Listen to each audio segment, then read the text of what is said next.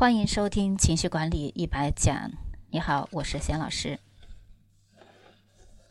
我们说，一个人的言行举止背后呢，一定是有他的心理的成因的，就是有心理原因。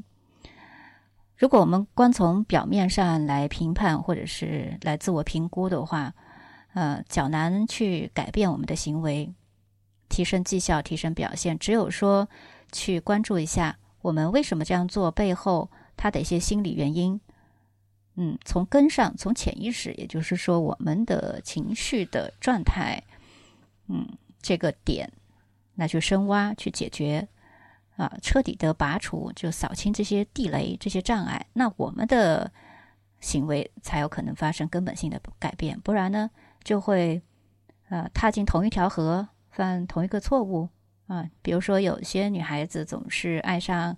嗯，同样一个类型的人，比如说是有暴力倾向的人，即使他知道不好，但是呢，啊，找了一个又一个男朋友都是有暴力倾向，这有可能啊，他自己的父亲有可能就是一个有暴力倾向的人啊，这是在心理呃研究呃发现一个比较常见的一种案例。举个例子，所以我们呃做什么事情其实都离不开心理分析。包括情绪啊，我们的怎么会这个状态呢？嗯，怎么又心情不好了呢？怎么会那么紧张呢？啊，那么小的事情为什么就做不到？啊，说到那么小的事情为什么做不到？我们今天重点来看一下关于做出承诺，就是我们要负责任这一块儿，啊，为什么做不到？其中啊，上一节说到了特特别重要的一个词，今天我们就来学一下，就是拖延的行为。呃，大家都知道啊。拖延呢，是很多人自我设限的常见的方式之一。自我设限啊，是什么意思呢？它是一种预期性的借口。预期性的借口通常用来模糊能力与行为表现之间的关系，在表现糟糕的时候，自我设限来保护人们对自身能力的意向。这句话是什么意思呢？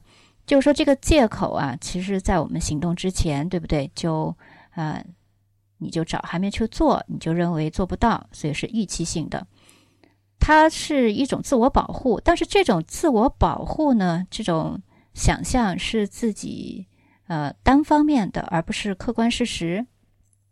比如你总是认为自己能力不行，但真的是这样吗？有可能只是你自己啊一种自我看法。所以呢，有了这种看法，我们的行为和能力。就会有借口了，啊，因为我不行，所以我没法做。好像我们拖延就能去回避啊，其实呢是一种怯懦啊、自卑的表现。那为什么人们明知道说拖延不对，但还是会拖延呢？这个解释就有很多种了。比如说，可以被看作是一种减少应激的应对机制，这就是什么意思呢？我们。都是在这个舒适区嘛，呃，有的人说我们要突破舒适区，做最好的自己啊，我不太认同这句话，是什么原因呢？因为很多人说，呃，自己的舒适区都还没有找到，怎么去脱离它呢？啊，有的人就觉得，可能我十分能够做到十分的事情，我现在在两分，这就是我的舒适区了，但有可能你的舒适区在四分和五分。你都还没在这个舒适区，怎么去脱离？哎，所以这个概念啊，这个说法上是嗯有争议的。我觉得很多人把它想当然，想的太简单了。当然呢，就是说拖延在短期内可能是有效的，我避免去失败，对吧？我避免呃自己给自己找刺激，但是长远看来，事情会怎么样？会变得更糟。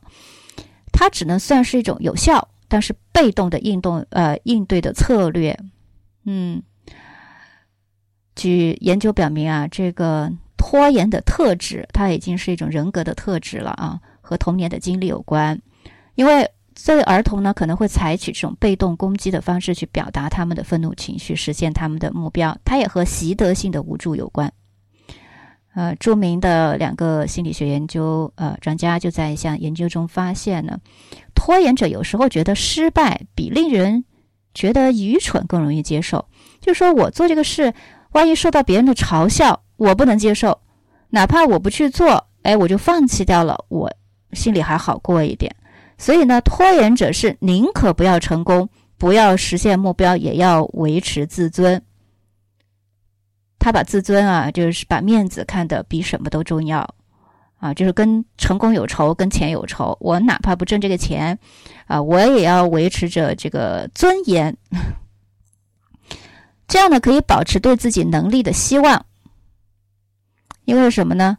呃，我不做，我不犯错，那我有可能等下一次呀，下一件事情，哎，我这个能力可能用得上。但一旦去做了，哎呀，那可能我付出的代价太大了，对吧？我自尊心受伤害了，等等。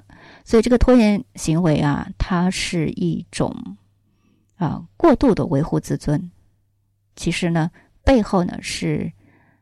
隐藏的是他们愤怒的情绪，也就是一种自卑的情绪啊。这个每个人因人而异。